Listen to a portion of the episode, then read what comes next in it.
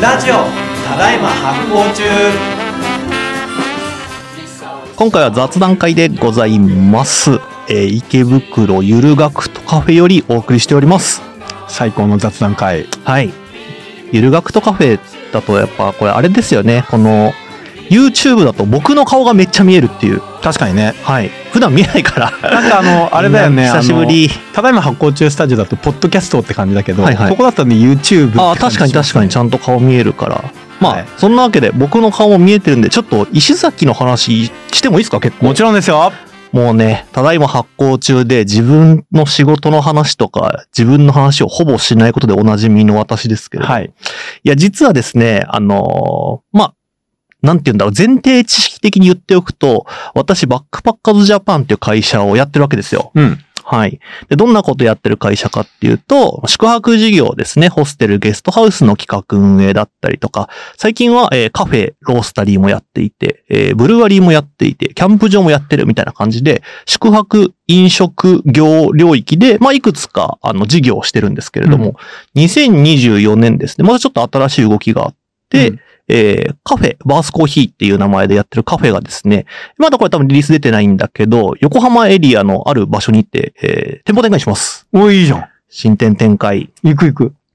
横浜行くことありますかあるある。ああ、そう、そうなんだ。はいはい。もうぜひ来てください。多分ね、えーまあ夏前にはオープンするかなっていう感じになってますんで。箱デパートメントでお世話になってるうん貿易商が結構、あの、横浜中華街付近に集まっておりまして。か、あの辺そうですよね。そう確かに貿易エ確リかアに。なんだよねそうだわ、そうだわ、うんなるほどね。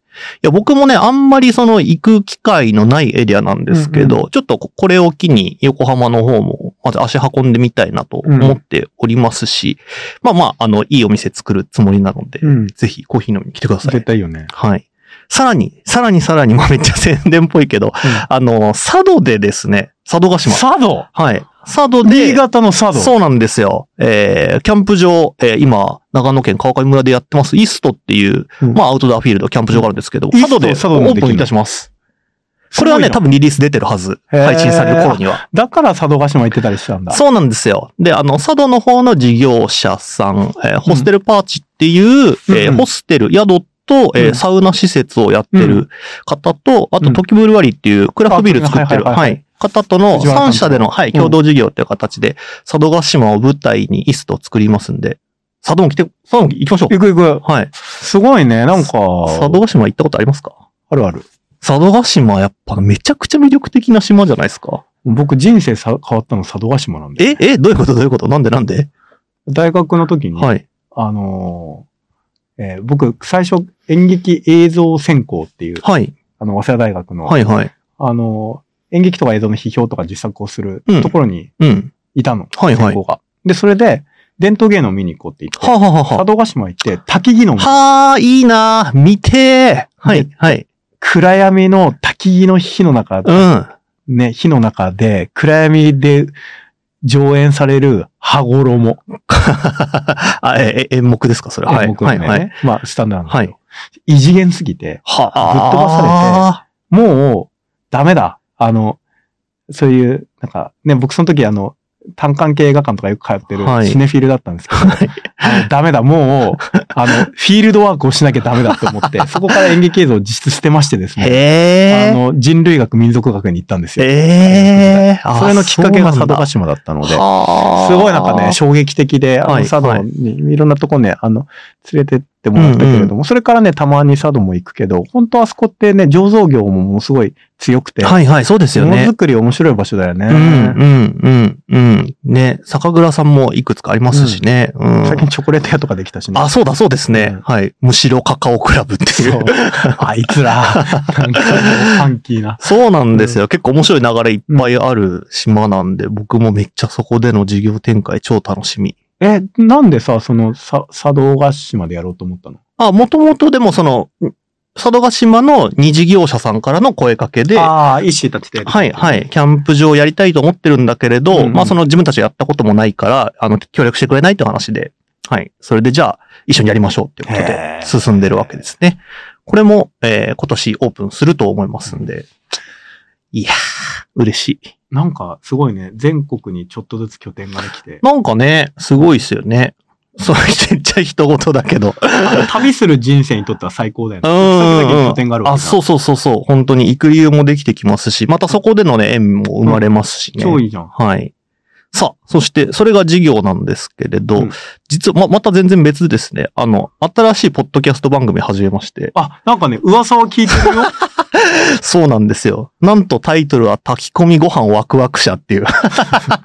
最高の名前じゃないですか。え、ちょちょ、待って、何の番組なのそれ。あ一応ですね、あの、うんご飯に焦点を当てたうん番組なんですけれど、あの、なんていうんですか、バックには何もついてないです。ただ友達と話すっていうのが、うんうんあの、メインの話で、うんで、話すテーマはご飯とかお料理のことうん。なんですけど、まあ僕、このただいま発行中でもたまに言ってるかな自分で料理作るんですけど、うんうん作り始まったのってここ5、6年ぐらいなんですよね。うんうんなんで、結構その、料理とかの感動って、すごく、あの、まあ、料理のプロからしたら、え、そんなことでみたいなところで結構感動してて、うんうん白だしめっちゃうまいとか、うんうんえ、酒とみりんと醤油って1対1対1でめちゃくちゃ味決まるんだみたいなの が、い今めっちゃ感動としてきてるんであー、すいけいど、ね、いいね、いいね。はい。これを、なんか話す人が、まあ、周りにちょうど同じぐらいのテンションで話せる人が2人ぐらいいて、うんうんその友達と一緒に、まあ、こういったような話をするという。三人でね。はい。なんで、学びとか専門的なテーマは全くなしで、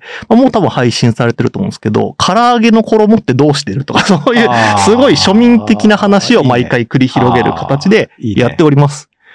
この、ただいまこっちがハードコアだからね、結構うね。んうん。あ、そうそうそうそう。それもあるかもしれないですね。うん。だから本当に、あの、ゆるっと、なんかいいね僕とすれば、料理初心者の井戸端会議みたいな感じで挑んでいって、まあ、話をして共有して、みんなで、あ、へえ、そういう風になってるんだ、みたいなことをするだけで超楽しいってえいう。ー、もう一回タイトルいいですか炊き込みご飯ワクワク社です。炊き込みご飯ワクワク 社。早速聞きます。はい。よろしくお願いしなまんかす。さ、僕自分でこういうポッドキャストやっといてなんだけどさ、うんうんう普ん段聞くポッドキャストって結構ゆるふわなやつが、ゆるふわ。あ、そうそう。な、ただいま発行地文脈で言うとめっちゃ旧雑談ですよ。そうね、はい、はい。この、あの、炊き込みご飯ワクワク社は。うんう はい。んいいよね。そうそなんかこう、共感のキャッチボールみたいなさ、うんポッドキャストをう。さ、うん。移動時間とか合間に聞くのって癒しだよね。あ、そうですね。いや、本当にそう。で、その、まあ、そう、自分たちが、まあそういう風な聞き方ができる番組をが欲しいなってのもありますけど、平久さんとの会もそうだけど、うんやっぱこう、ポッドキャスト番組作ると会う理由ができるじゃなあいです確か。かに なねん。かそれ自体がやっぱ癒しになるってめっちゃあるなって思っていて。そうだよねはい。なんで、ご飯系ポッドキャストの皮を被った友情ドラマです。ああ、最高なんのなやつじゃら、ん。はい、はい。そっか。まあ、たただテーマがご飯なだうけん。タモリクラブが終わった後にさ、空耳スト安西さんがさ、はいあの、タモリさんとの関係はどうですかって言ったら、やっぱり空耳は合わないと合わないですよね。なるほど寂しいですって言っはい、てた。はい、はいはい。いや、そういう側面ってありますよね。ううんん。そうだよね。そうなのよ。いい話だ ね。はい。なんで、あの、ただいま発行中聞いてる人も、あの、ご飯に関心になる人いると思うんで、ぜひ聞いてください。ただ、めちゃくちゃアホです。僕の発言が。1回目唐揚げの衣について話してるときに、あれ唐揚げってパン粉つける唐揚げもあるんだっけとか言ってるぐらい、うんめちゃくちゃアホですけど、まあ、それも楽しんでもらえたらいいなと思っておりますので。いいすねはい。そうですね。うなんんか、いいね。うん。ひらくん。さんは逆になんか新しい動きとかないんですか最近これをしてますよって。新著とかはね、2023年に2本書いて落ち着いてる感じだと思うんですけど。そうだね。なんか、今年は、僕は、うーんと、去年がう、ん。本当うにん。激動で辛すぎる年だったので、まあ、良いこともあったし、うん死にかけたこともあって、 うん。あの、物理的に。はい。なんかあの、こ、また2023年のような年をうん。 2年間繰り返したらう、ん。さすがにもう僕耐えられないんじゃないかと思って。 はいはい。限それぐ界らをい感大じてる変。だったんだよね。うんあの、まあ、僕ブ、ブログを書いているので、まあ、年末の折り返しとか読んでほしいんだけうど。ん。なうん。ので、なんか、今年はすごくうん。自分を甘やかしたいと思っていて、うんうんうん。で、えっ、とね、すごい具体的に言うと、あの、お肌ツルツルになりたい。何言ってんすかあーめちゃくちゃ具体 的おだ。肌ツルツルになりはたいくて、はいはい。なんかもう僕本当に新郎とかいろいろたたって、うんなんかいつも胃が痛いし、うん。なんかいろいろズタボロみたいな、はいはい唇を紫色みたいになったから、うんいつも血色くつやつやして、うん なんか最近お肌の調子良くないみたいなはい、はい。なんか、恋してる人みたいな感じになりたい。 あ、すごい、なりたい自分像がそんなにも。で そうやって自分を甘やかしてご自愛して、うん。あの、ちょっとまた激動の時期もあるかもしれないから、うんうんそれの、うん、足がかりの時期にしたいな、とはうん思ってますねいやいや、いいですえね。だからすい。ごい、あの、なんだろう。接骨院とはいはいスキンケアうん。と温泉っうんうん。ていうのだけ今決めた。肌だ、めっちゃ肌。 肌と体だ。そう。いや、でも難しいですよね。その、と、とはいえ新しい動きなんもないと、それはそれで、なんかこう、みなぎらないものもあったりするんじゃないですかそうですね。まあでも、やっぱなんか今、僕の意思とは関係なく、うん発行デパートメントの授業そっとかそか、っか周りのことがどんどん、常にアップデートされてていくから。いくし、うんうんで今、あーだから今年も、去年もそうだったけど、やっぱだんだんグローバル化してるから、うんうんうんうん。今年も結構その海外での仕事多いし、うんうんあと、箱デパートメントに来るお客さんとか、国内でも僕、なんかこう、インバウンド関係の仕事とかすごいいっはいはいはぱいい来ているので、うんうん。なんかこう、結構、うだんだんだんだんやっぱりこう、舞台が、仕事の舞台とか人生の舞台が、日本だけじゃなくなってってるなっていう。なるほどね感じるから、うんうんそれのストレスもあるじゃん。だそっかそっからか。そういうストレスでも大丈夫なようにお肌ツルツルか なるほど。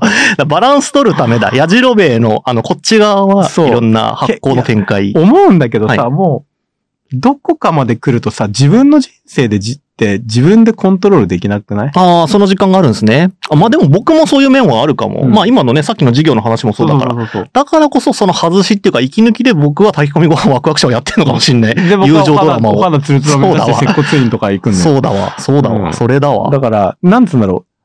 ほら、20代の時ってうさ、んうん。やっぱり自分の人生に重力が無重力状態はいのはいはいところからやっぱり青年期が始まっていうんくじうゃん。んうん。だから、重しがないからこそその軽さに不安が、不安になるっていう、はいはいだから自分探ししたりするとかっていうのもあるけど、逆に言うと軽いからうん、何でもチャレンジできるし、ううん、んうん。と、その、失敗しても小5系ですみたはいいな。はい。でも、だんだんやっぱ年齢重ねてくると人生に重力が出てくるじゃんうんうんうん。だから自分がこうしたいって思っても、そうできないし、はい。で、ある程度どっかの領域で仕事で、それなりのね、あの実績とか、なんか、それなりのなんかこう、こう、うんと、関係性とか作っていくと、そうね。もうそれ自体が重力になっうて、んうん。どんどん自律的に動いていっちゃうじゃん。はいはいだ。から、医師がやっぱバックパッカーズジャパンやってるから、うん。いろんなところからこういう授業やろうよって言って、うんうんキャンプ場増えちゃうしさ。はい。 増えちゃう。はい。ふ増やしたいですけどね。はうい。でもそれってなんか、こう、自分でやってみたいなと思うのもあるけど、うん向こうからもう来て重力がのそうねそうねそっちの方へ行くみたいなのがあって。うん。でそれはなんかあんま拒否するのもさ、あの、今までの自分を否定するそれもそう。う良ん。くない。うん。けど、完璧に100%それでノリノリすぎると、はい。多分、あの、えー紐が切れたタコみたいになる。そうですね。はい。うん。だから、適度に重しをして、うんうん。適度にその重力に乗っかっていくみたいな、うん。さ、か舵取りをさ、うんうん。していかないと、うんうん。どっかで潰れちゃうか、そあうるでいすねは逆に全く前に進まなくなっうて、んうん。その、ううんと退屈になっていくうかんうんうんうんっ。ていう、舵取りの時期だよね、僕うはね、ん、うん、うん、うん。いや、マジでそうだと思う。なんか環境の要請もあるし、役割があるじゃないですか。で、役割に応じた人格ってのもあるけど、なんかそっちばっかりに焦点当てちゃうと、自分の人格ちょっと行方不明になっちゃうなって感覚もあって、うんどっかしらでやっぱ自分を取り戻すスポットを作っておかなきゃいけないなって思うし、うんそれは自作するしかないなって感じがあるんですようね。んうん。あのー精神文学者の河合駿さんの本でさ、はい何の本だったか忘れてたけど、こんな話が出てくるんだよね。なんかあの、えっと、こんな人が、こんなエピソードがありましたみたいなので、えっと、えー大手の、えー会社に勤めはいはている、えー、40何歳の男性、うんある日、えーいえー夜目を覚まして、はいで、えー隣には、あのー、妻子がはい。寝ていると。ほう。で、か会社で、あの、出会った。うんまあ、妻と。うんえー結婚し、子供が生まれ、はい仕事も順調、うんうん順調で、うんで、何ひ一つその不自由ない生活はい、はい。であると。で、なんか眠れなくなって、キッチンに出て、なんかこうちょっとウイスキーとか飲みながら、うん。自分の人生のことを考えたときほに、う。大学時代のボート部の、えー記憶を思い出すと。はい、はい。頑張ってみんなでボートを漕いでははは、水面がキラキラしていて、はい。でなんか一生懸命、はい。あの、ゴールに向かってはい漕いでいいた自分を思い出していたら、い、きなり、あれ自分って誰なんだっけっはていうのがはい分からなくなって、あ。はい。そのまま自殺する。ええ衝撃展開すぎ。はい。そのまま死んでしまうっはい。ていう。はい。で、残された数一体何なのか分からない。一体何か悲しいことがあったのうか。ん。そうね。うんそうね。はい。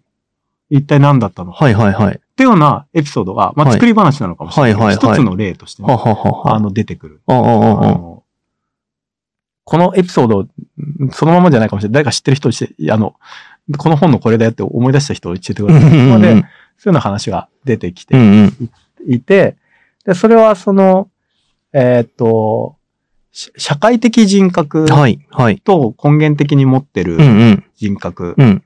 が、えーっと、えーうまくバランスが取れなくははは。なった瞬間はにい。、はい。こういうバランスの崩れが起こるのでうはんうんうんうんうんうでん。で、やっぱりその、えーまあ、陳腐な言い方で言うと、うそんの、10代、20代の時って本当の自分みたいなのが超気になる。はいはい。本当の自分。ねよくね、。ありますね。そういうのね。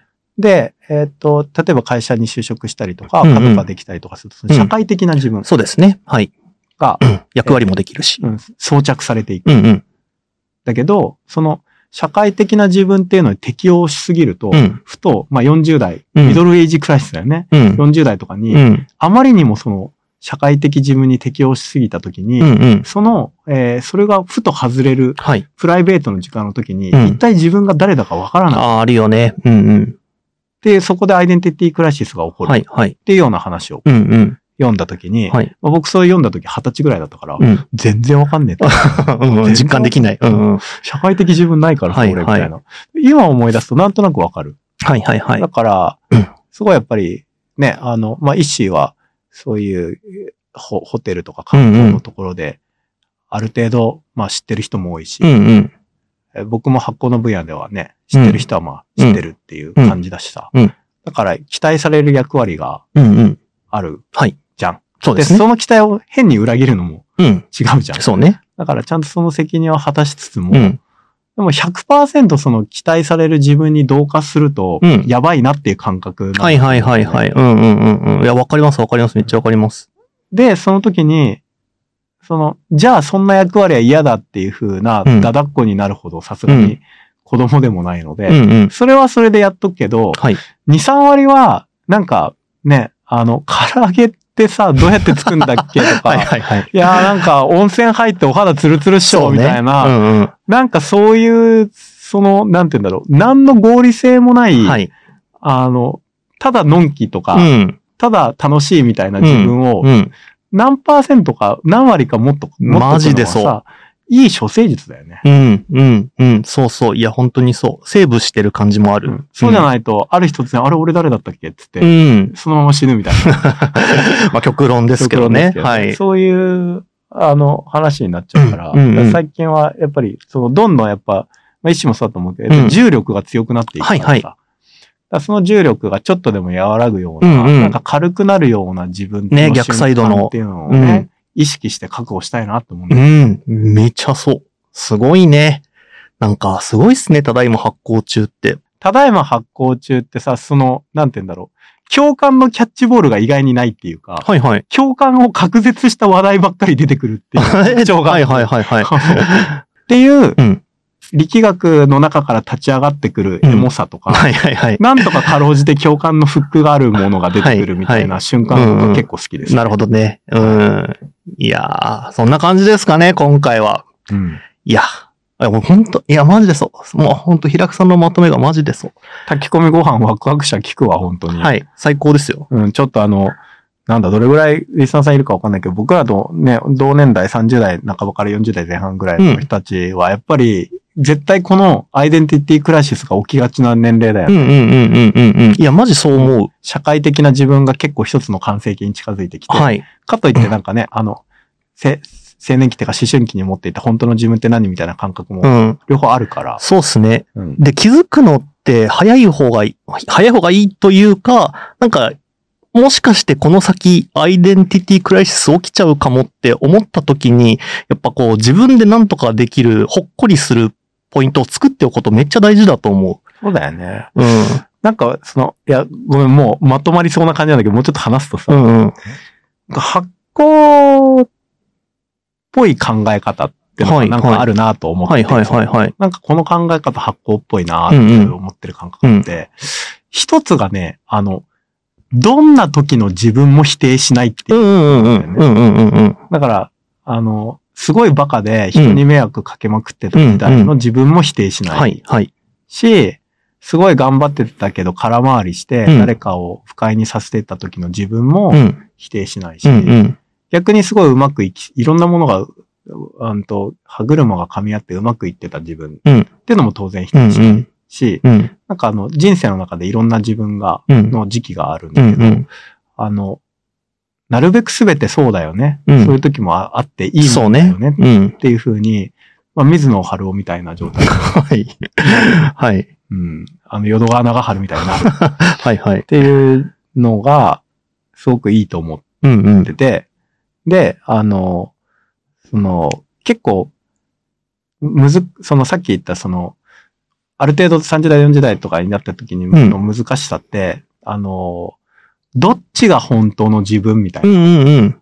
どっちの自分が自分らしいのみうたん。いうなん問いになると、うん。結構難しい。そう思うそう思うんだから、どっちでも良い、う。うん。どっちも良い、そうそうど。っちも最高、うん。本当の自分なんてないんだよねうん。みたいな。ね、あるかもしんないけど、うん本当の自分じゃないもので、すない自分すら好き。うんうんうんうんうん。本当の自分じゃないそう自見え分もた好き自分っもね。うん。ていう風に、うん。なんか基本みんな好き好きってうんうん。なってるとう、ん。いいバランスだなと思ってます。うんうんうんうん。すごく共感します。僕もその立場。うん割と実践できてる気もするし。うん。うん。はね、はい。あの、こう、こういうスタンスでいくと、やっぱりじ、カジュアル自己開示おじさんになれるのにい いね。別に、カジュアル自己開示おじさんになることが素的なことだけではないとは思いますけど。はい。まあそうね。確かにね。うん。はい自己開示はね、いいよ、うんほんと。避難先を作るみたいな感じかもしれない。そう。あの、イッシーは今年はね、あの、共感のキャッチボール、バカな共感のキャッチボールをワイワイす る。僕はひたすら自分をご自愛するっていうああ、いいですね。なはので、うんあの、今年も雑談会はね、そういう感じでやっていきたいんですが、はいあの、世田谷区在住の S さんい。はあじあ、めですめっね。ちゃ名前出る。うんいろんなあの投げ込みしてくれる人いるんで、あの、発行に関係なくても、うんなんか最近人生で、あの、どうやって受け取っていいかわからないことがありますとか、あの、自分の中で決着つけなきゃいけない、これが、なんかう、うまく向かい合えませんみたいな話とかでもいいし、うん最近、こんなくだらないシーン持ってますみたいな話でもいいし、雑多な投げ込み歓迎ですので、ね、雑談会で取り上げるはい可能性大いにあり。はい。はい。よろしくお願いします。リスナーの皆様、メルマガ登録をよろしくお願いします。週に2回、ゆるいコラムや、えーお得なキャンペーン情報、さらには他のポッドキャストともですね、連動したスペシャル企画など、えーめちゃくちゃ楽しくてお得な、えー情報を盛りだくさんでお届けしております。申し込みは概要欄から、えーお願いします。それでは、みんなで発行するぞこの番組は制作発行デパートメント協賛バリューブックスでお届けしております。ポッドキャストは Spotify、Apple Podcast、Amazon Music、映像は発行デパートメントの YouTube チャンネルで視聴できます。お便りは概要欄から、チャンネル登録もぜひお願いします。お願いします。